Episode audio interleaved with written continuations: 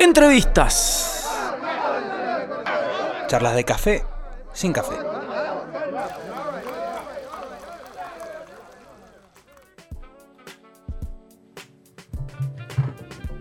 Sí, amigos, de regreso en el show de rock, con el honor de tener en comunicación directa al gran Felipe Piña. Felipe, bienvenido, ¿cómo estás? ¿Qué tal? ¿Cómo les va? ¿Cómo andan? ¿Todo bien? Muy bien, muy bien. La verdad que contentos de escucharte. Este, hace poco charlamos, pero siempre está bueno eh, comunicarse con vos. Y en este caso, en el marco también, además de los festejos de, los 20 años aquí del Rock al Aire en Vorterix, este, en el marco de la Feria del Libro que se va a desarrollar en Mendoza, ¿no? Se está desarrollando. Eh, contame, Felipe, ¿cómo, cómo estás? ¿Cómo, ¿Cómo viene este proyecto nuevo? Bien, la verdad que muy bien, muy contento, ya con Gardel en la calle, circulando, y, bueno, de eso vamos a hablar el lunes en la Feria del Libro Virtual, eh, por streaming, eh, de este libro y de este personaje tan lindo, tan maravilloso que fue Carlitos Gardel, ¿no? Impresionante. Y, tan, y tan rockero. Mirá, claro.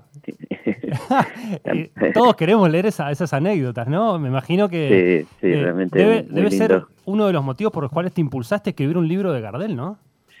Sí, totalmente, fue muy lindo, fue una aventura maravillosa, ¿no? Dos años de trabajo, siguiéndole los pasos y, sí, encontrándome con una personalidad, la verdad que de película, realmente de película. Es un, la vida de él es una película y, y un tipo además, este, un millennial, podríamos decir en algún sentido, porque el tipo siempre estaba un paso adelante que los demás, ¿no? Siempre interesado en en la técnica este, de la época, el mejor micrófono, el mejor parlante, la mejor grabación, eh, pionero del videoclip, como bien decía Charlie García, ¿no? Decía, Carlitos inventó el videoclip, porque filmó en 1930 los primeros cortos sonoros musicales del mundo prácticamente, este, acá en Buenos Aires, y después filmó en París, y después filmó en Nueva York, este, esas películas tan geniales, ¿no? que, que que, tiene un argumento bastante flojo, pero que la gente iba al cine a verlo él y, chiflaba y pataleaba hasta que el proyectorista rebobinaba la parte que cantaba, ¿no?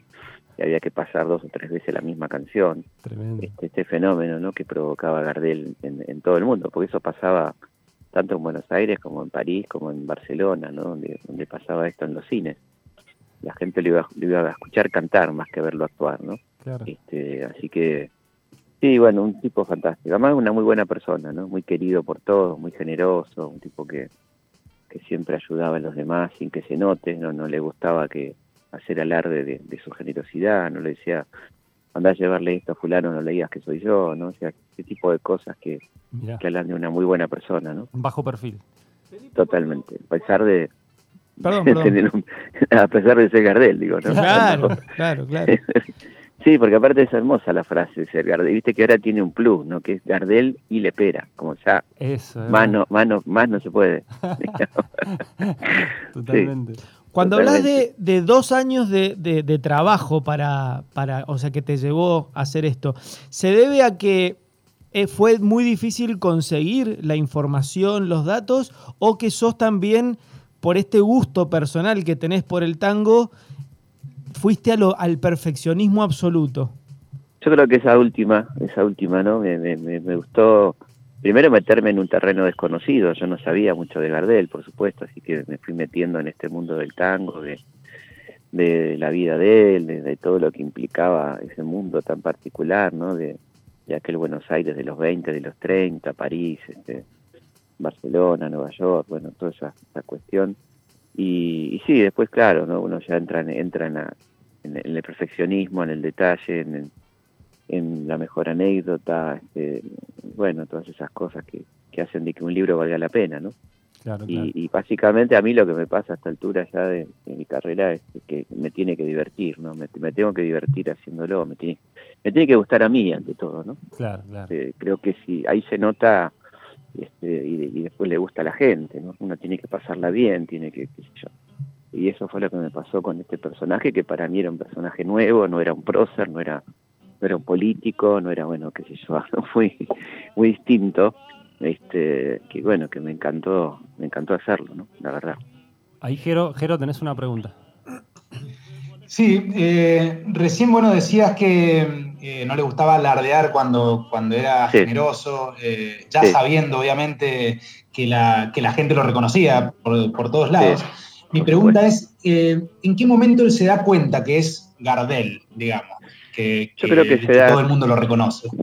Creo que se da cuenta en Europa, ¿no? Cuando ya triunfa en Europa y, lo que implicaba volver, ¿no? El, el, volver de, Europa triunfante, que era acá, era bueno lo máximo, ¿no? O sea, tenías que triunfar en París y volver acá y ya está, ¿no?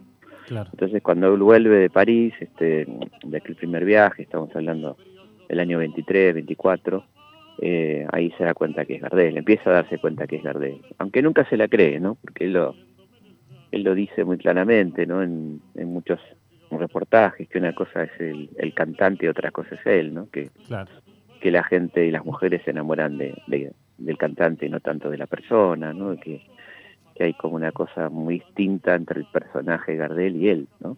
Este, porque él, sí, efectivamente, como decía, decíamos antes, eh, tenía un perfil bajo, un tipo que, que, iba por la vida tranquilo, este, muy amigo de sus amigos, ¿no? Nunca le negaba un, un autógrafo a nadie, este, este, qué sé yo, esas cosas. La época de donde, donde ser una estrella tenía un costo muy alto, tenía que firmar, por ejemplo, recibía más o menos un promedio de 16.000 cartas mensuales, ¿no? Este, por supuesto no, no llegaba a leer, pero terminaba contratando una persona para firmar las fotos porque no había en aquel momento el Instagram, ¿no? Que pones una foto y te ven 20 millones de personas, digamos. En aquel momento había que llevar las fotos este, una por una, firmarlas, este, repartirlas. Eh, bueno, todas esas cosas que implicaba la fama en aquel momento, ¿no? Muy, presencial todo, muy casero. Claro. Y entonces él antes de cada gira se sacaba fotos nuevas y llevaba una cantidad para regalar, para repartir, este, en lo que hoy se soluciona tan fácilmente con un Instagram, por ejemplo. Yo te iba a preguntar, Felipe, él dijo una vez que había nacido en Buenos Aires a los dos años y medio. Te iba a preguntar por, por qué teoría acerca de su nacimiento adoptaste vos, ¿para dónde fuiste? No, yo, yo me, me ciño a los documentos, ¿no? Como historiador que soy, tengo que remitirme a los documentos y los documentos son muy claros. Él nació en Toulouse, ¿no? Él nació en Toulouse el 11 de diciembre de 1890. Este, después viene a la Argentina cuando tiene dos años y medio, efectivamente, donde él efectivamente se siente de acá. Y después se tiene que hacer un trámite mm, para su nacionalización en un momento en que la Argentina se había puesto muy dura con la nacionalización de extranjeros. Entonces consigue un papel del Uruguay que le da una especie de, de papel provisorio, una especie de nacionalidad provisoria, con la cual él tramita la nacionalidad argentina, que era lo que le importaba para viajar a Europa, ¿no? Este, antes de su viaje a España. Entonces, eh, lo, de Tacuarembó y eso tiene que ver con, con un papel que él consigue, donde por supuesto los datos son totalmente falsos. Él dice que nació en 1887, que nació en Tacuarembó, y eso tiene que ver con burlar la, el, peligro de, caer en preso en Francia por infractor ah. al no haberse presentado al, al, servicio, más que al servicio militar, a la convocatoria a la guerra, a la Primera Guerra Mundial. Entonces, aumentándose la edad, se alejaba de la condena y este, con una nacionalidad este, eh, argentina, ya en ese caso, que la consigue únicamente con un papel uruguayo porque estaba muy difícil eh, hacerse directamente ciudadano argentino porque él no tenía papeles prácticamente, ¿no? Entonces por eso, gracias a la, amistad con el cónsul uruguayo y Razano, que era uruguayo, consiguen esa... Y de ahí, bueno, a partir de eso se construye una leyenda que no tiene, no tiene asidero en, documental, digamos, de Carlitos nacido en Tacuarembó, etcétera. Pero bueno, que yo lamento, digamos, eh, que eso nos divida, no tiene por qué dividirnos, porque la verdad que él se siente muy, muy bien en Uruguay, tiene un gran cariño por el Uruguay, debería unirnos más bien Gardel, no separarnos, ¿no? parece que no tiene, no tiene ninguna importancia ese detalle como para que nos peleemos por, por Gardel, ¿no? Pero que fíjate que él tiene actitudes muy lindas, como por ejemplo cuando se produce el Mundial del 30, él va a las dos concentraciones, ¿no? Como se decía en aquel momento, ah, los dos los dos campamentos. Y entonces va a alentar a la selección uruguaya, a la selección argentina, le canta a cada una a cada una de las canciones. Y, y, después le preguntan y él dice, eh, no, no, me gustaría que gane ninguno. Lo cual habla de su cariño por, por los dos países. ¿no? Así que me parece que tendría que ser una prenda de unión, no, no algo que nos separe la figura de Gardel. Felipe, volviendo a la época de oro de Carlos, eh, digamos, girando por Europa. ¿Qué relación tiene el periodo de bonanza de nuestro país, o ponele, no sé, económica, con esa, con ese, con, esas facilidades también que tuvo, que tuvo Gardel. Me imagino que algo tenía que ver, ¿no? Sí, claro, tiene que ver porque justamente él viaja en un momento de, gran prosperidad en la Argentina, de mucho dinero, estamos hablando del año 23, 24, la Argentina estaba muy bien, estaba entre los países más ricos este, a nivel de, su, de sus exportaciones y ese tipo de cosas son años dorados, digamos, donde efectivamente acá hay un muy buen pasar, pero también le va bien, hay que decirlo, después en la época del 30, ¿no? En, plena, en plena crisis, o sea que evidentemente un poco su, su fama y su este, estaba un poquito por encima de eso, ¿no? Pero efectivamente la, la época en la que vos mencionás, Argentina estaba muy bien económicamente, antes de la, de la tremenda crisis que afectó a todo el mundo, ¿no? Si pensemos que que destrozó a los Estados Unidos, imagínense de los países periféricos. Por supuesto. ¿Y cómo, cómo supo llevar esa fama, esa época dorada en ese momento, con lujos, exceso? ¿Cómo habrá vivido? No, bueno, él, se dio todos los gustos, ¿no? no pero, pero bueno, pero a la vez era un tipo que tenía una gran, nunca, nunca descontroló, digamos, ¿no? Como se dice. Es un tipo que tenía una, una gran disciplina, ¿no? Una gran disciplina eh, porque tenía una propensión a engordar, que le encantaba morfar, una de sus placeres era la comida, entonces cada día hacía dos, tres horas de ejercicios, de footing, este, estuviese donde estuviese. Qué bien, Tal, Sí. Tuvo, conducta, la supo llevar. Qué bien. Claro, porque, porque bueno, porque tenía ese tema, ¿no? Le encantaba morfar, este, iba a los mejores restaurantes del mundo, este, o pedía que le cocinen la, comida que a él le gustaba, que era más bien la comida española, la comida italiana, ¿no? La comida que se comía en Argentina. Claro. Este, y, bueno, entonces eh, tenía una facilidad para engordar que iba en contra de, la imagen que era fundamental para él, ¿no? Era parte de su, de su producto Gardel, era su prestancia, la, pinta de Carlos Gardel, ¿no? Entonces tenía que estar ah, todo el tiempo haciendo gimnasia y esto pasaba en donde estuviese él, eh, hay fotos de él en, la nieve en Nueva York haciendo footing, ¿no? Eh, cosa que hacía todos los días, este, sábado, domingo, todo el tiempo, porque sabía que si no se iba de, se iba de línea, ¿no? Claro, claro. Y eso también tenía que ver con el cuidado de su voz, este, un tipo que, trataba de no tomar demasiado, de cuidarse mucho este, con esas cosas, ¿no? Este, así que era un tipo que la pasaba bien, este, no, no se privaba de nada, pero a la vez con una gran disciplina, ¿no? Muy, muy atento. Y bueno, con la guita un desastre, ¿no? Un tipo que ah, mira. su nivel de generosidad este, lo llevaba que este, eh, la verdad que ganó fortunas y, no siempre tenía dinero, ¿no? Porque estaba ayudando a los amigos, tenían el gran vicio de las carreras, este, el problema de los burros, como decía él. Palermo me tenés seco y enfermo, ¿no? Ese verso. Y a mí y la frase maravillosa, a mí me perdieron los caballos lentos y las mujeres ligeras. este, este, este así que, sí, claro.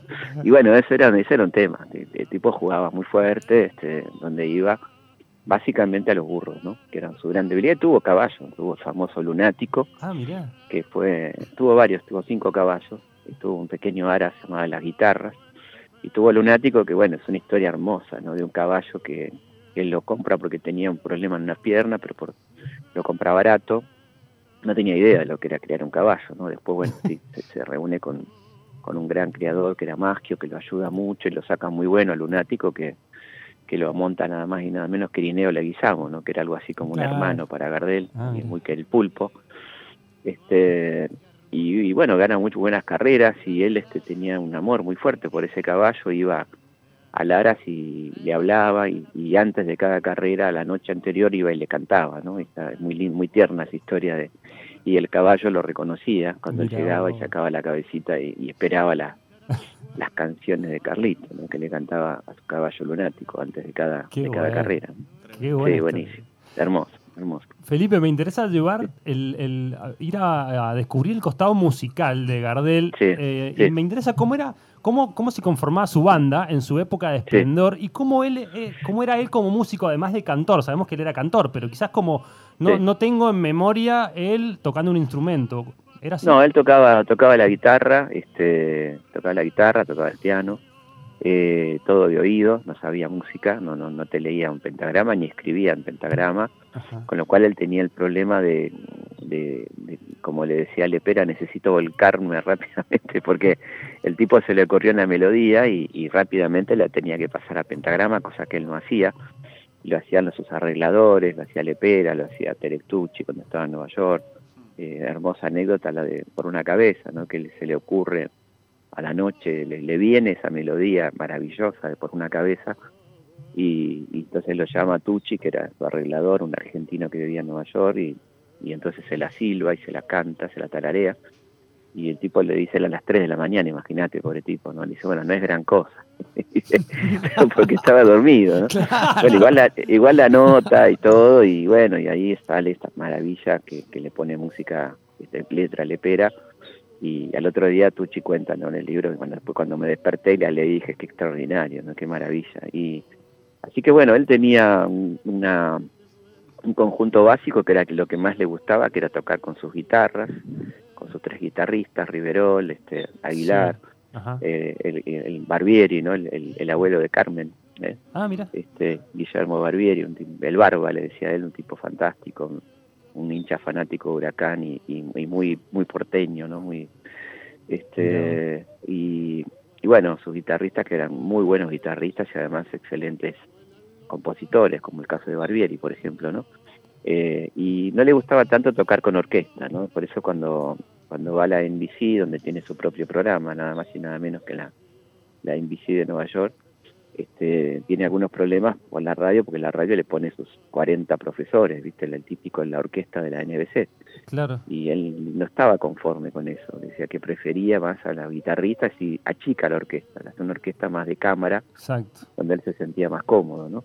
Este, y a nivel musical era un tipo extraordinario, con una calidad y una claridad musical maravillosa que, bueno que uno lo puede ver en las melodías, ¿no? Todas esas melodías son de él, ¿no? La, de la última etapa, este, Volver, Mi Buenos Aires querido, este, Día que me quiera, este, Soledad, ¿no? Son de una maravilla, una calidad musical increíble y una voz que bueno que fue elogiada por por, por Caruso, ¿no? Por ejemplo, el gran tenor italiano que lo, lo conoce en un barco yendo a Río y ahí tienen una charla y cantan este, cada uno un pedacito de algo y, Caruso queda tremendamente impresionado por la calidad sonora de la, de la voz de Gardel y le da consejos, ¿no? Imagínate que qué linda escena, ¿no? En la, cubierta de un barco Caruso y Gardel. y, tuvo la suerte de conocer así gente muy grosa, ¿no? Fíjate que se hizo amigo de, del otro gran Carlitos, de Chaplin, ¿no? Ah, eh, lo, lo, conoce en Niza Sí. Y, bueno, hablan, traban una amistad muy linda. Este, él le pide consejos a Chaplin sobre lo que era el mundo de Hollywood, el mundo él, estaba por viajar a Estados Unidos a, filmar y, Chaplin le da una mano muy importante en ese sentido. Y después cuando él muere, Chaplin escribe un, un texto hermoso, ¿no? que está en el libro sobre sobre quién era Gardel, la importancia de este personaje, humanamente, artísticamente, cómo quedó encantado con esa voz, ¿no? Cuando lo escuchó cantar en ese de pequeño concierto privado para él, ahí en, en Misa. Tremendo. lo conoce a Federico García Lorca, ¿no? Cuando estuvo en Buenos Aires. La este, creme. Claro, es que contemporáneo de muchos, de muchas genios, genialidades mundiales, claro. ¿Qué te parece? Sí, sí, el encuentro con Federico es maravilloso y, él le propone ponerle música al romancero gitano que había escrito Federico en el 28 y, este, y después lo conoce a, a Pirandello, lo conoce a Jacinto Benavente. Claro este, lo conoce quiere decir que traban una amistad, ¿no? que van a cenar, que hablan, que charlan de, de, poesía, de teatro, de música, este, con, toda esta gente extraordinaria. Claro, ¿no? es que se seguían en las redes, claro, no, no, eran encuentros verdaderos. No, no, el encuentro era, viste, qué sé yo. Y bueno, imagínate que estuvo en el, en el, mejor momento de París, ¿no? El, el París de los, el París de, de, Dalí, de Picasso, de, de Buñuel, de los surrealistas, de, de, todo ese mundo de Montmartre que se ve en la película de Woody Allen. Claro, eso es lo que te iba a decir, la este, medianoche en París seguramente podría haber estado Carlos ahí adentro. Sí, absolutamente, absolutamente porque ese Montmartre que, que pinta Allen este, es el Montmartre de Gardel, ¿no? donde tenías a, a qué sé yo, a los, a los, a los expresionistas, a, los dadaístas, surrealistas, este, Josephine Baker, este, bueno, qué sé yo, lo que vos quieras, ¿no? estaba todo, todo el mundo estaba ahí. Exactamente. Este, así que, sí. Y, todos lo querían conocer, ¿en qué se comunicaba? ¿Él, ¿Él, hablaba francés? Él hablaba francés perfectamente, sí, sí, hablaba francés muy bien y, y incluso en algunos casos hacía una especie de introducción a, a las canciones cuando cantan en Francia. Este, tenía grandes problemas con el inglés, con el inglés no se llevaba bien y eso eso eh, le impidió que su carrera explotara más en Estados Unidos porque los tipos cuando lo ven en, la NBC quedan maravillados y, lo quieren tener como un artista en, inglés porque sabiendo que el público yankee básicamente escucha en inglés, ¿no? No, le da mucha bola a otros idiomas. y entonces entendía que él tenía que aprender inglés y no, no hubo manera, ¿no? Él, él decía que el problema que tenía con el inglés que no, no lo sentía, ¿no? Que no, no sentía la misma sensación que, le pasaba cuando cantaba en castellano o en francés, por ejemplo, o en italiano, porque también cantaba unas cosas en italiano. Eh, y eso limitó un poco la explosión de su carrera, que ya este, el tipo está convencido en, el último viaje, la última gira, que es una gira previa a volver a Nueva York a, seguir filmando, al punto tal que contrata a un profesor de inglés que lo acompaña en toda la gira y para, para volver a Nueva York sabiendo inglés y ya convertirse en un artista este, con todas las de la ley de la NBC de, Nueva York, ¿no? Claro, claro. era lo que le habían propuesto, ¿no? grabar, grabar en inglés y actuar en inglés en películas para el mercado yankee, no, no solo para el mercado latino, ¿no? que era un poco lo que, lo que se venía. Ultra profesional entonces, el tipo estaba en todo. Estaba en todo, viste, y siempre eh, un paso adelante, ¿no? Siempre en esta idea del, del mejor micrófono, el mejor parlante, este, esta, esta idea del, bueno, de los clips, ¿no? de, los, de, la, película sonora, este, siempre, siempre para adelante, ¿no? siempre en la vanguardia. Por eso, por ejemplo, él graba varias veces los mismos temas, porque en la medida que va mejorando la calidad de grabación, él quiere reversionarlos, ¿no? que se escuchen mejor. claro, para que quede mejor, un mejor registro. Exactamente, exactamente. Por eso el, en Nueva York graba muchísimo porque es el lugar de mayor calidad y, ya entrado los 30, ¿no? con muy buena calidad de grabación, este, porque las primeras son tremendas, ¿no? las primeras grabaciones son del 13, donde recién empezaba el, fonógrafo, ¿no? Claro, Así que ya este, él empieza ahí, primero en Barcelona, y después en París, y después en Nueva York, a grabar los temas que él considera su hit para que se escuchen como tiene que ser, ¿no? Otro, otro y como dice, como decía Piazzola, bueno, otra persona que conoce. Eso te iba a preguntar justamente. Un pibito de 13 años. Sí, ese encuentro. algo increíble, un encuentro maravilloso, ¿no? De esos encuentros mágicos que, se dan en la vida. Este, él lo conoce este, gracias a Terry Tucci, que ya está arreglador, que tenía en Nueva York. Conoce una, dice, conozco una familia argentina, un tipo que es macanudo, que es peluquero y tiene un pibito que toca el bandoneón. Tenés que conocerlos, bueno, y arman una cena y ahí Carlitos se encariña muchísimo con Astor. 13 años, este, imagínate. 13 años y, bueno, y una noche este, se produce la magia porque eh, Castellanos, que, iba, que era el guitarrista que lo iba a acompañar a una, escena con, con guitarreada, eh, no puede ir y, termina tocando el bandoneón Astor y cantando eh, cantando de Gardel, ¿no? Dúo Gardel Piazzolla existió. Este, y él le decía a Astor que, que, estaba empezando con el bandoneón, que es un instrumento muy difícil, como todos sabemos, le decía, pibe, sos un fenómeno, pero tocas el bandoneón como un gallego. Tenés que mejorar, qué sé yo. y esto lo, lo, contaba Astor con mucho cariño, y bueno, él se encariña tanto que lo mete en, un papelito en una de sus películas, ¿no? Claro. Este, eh, ahí aparece eh, Astor vendiendo diarios. Claro. Eh, cuando tenía 13 años. Y después, bueno, pasa que este cariño va acá creciendo. Él dice, este pibe es un fenómeno, tiene mucho futuro, y lo invita a la gira a Colombia y, y, dice dice Astor este, en una hermosa carta imaginaria que le escribe a Carlitos muchos años después, en el año 78, eh, recordando a Gardel, dice, bueno, Carlitos, dice, me salvé porque en vez de estar tocando el bandoneón estaría tocando el arpa ahora. se salvó totalmente, claro. Se salvó. Iba a ir sí, igual no podía, era menor, ¿no? Tenía 14, ya tenía en ese momento 14 y no le iban a dejar y los padres tampoco querían, pero bueno, pero sí estaba el, honor para él de que Carlitos le invitara a su gira, ¿no? Tremenda historia entre los dos máximos referentes, si se quiere. sí, los dos máximos, el, número uno del tango, los dos y... y una historia hermosa realmente, ¿no? De, y además después muy criticado Astor con toda esa nueva tendencia del tango que no era tango para los puristas. Totalmente, totalmente, sí, sí, un tipo que fue denostado, este, eso no es tango, eso es cualquier cosa, ¿no? Y fíjate el lugar que ocupa Astor en el mundo hoy, ¿no? Impresionante. Versionado por todo el mundo. Y claro, claro. Bueno, y Carlitos, si vos fíjate la vigencia de Carlitos, ¿no? Lo que pasó con Rosalía, esta piba que es eh, flamenco trap, que un hit, uno de los más grandes hits que tiene ahora en las últimas giras, la del año pasado, y, mm. su actuación en el Madison Square Garden, que terminó con Volver, ¿no? Una versión de Volver que extraordinaria, que se las recomiendo, una versión aflamencada que, que ella dice que es de las canciones más lindas que canta, ¿no? Y la está cantando por todo el mundo y se la piden a donde va, ¿no? Que termina sus recitales con esta canción, con Volver. Qué barbaridad. Muy bueno. Ahí, eh, Felipe, ya para ir terminando, Jero tiene ahí una pregunta también. ¿Cómo no? Bueno, justamente eh, de más está decir que sos un fanático no solo de la historia, sino que de los personajes específicos, digamos, que la, que la componen. Sí. Mi pregunta es, ya, bueno, obviamente eh, has escrito sobre San Martín, sobre Gardel. ¿Cuál es la próxima víctima? No lo sé todavía, no lo sé. Vamos a dejar el suspenso. Por, por el momento tengo la cabeza puesto acá, ¿viste? Ya la verdad que fueron dos años muy intenso, tengo un par de proyectos, pero todavía no, no tengo muy claro por dónde, por dónde seguir. Este, algo, algo haremos, este, tenemos todavía tiempo, pero por ahora estoy como acompañando a la, a la criatura, ¿no? a la que acaba de, acaba de nacer.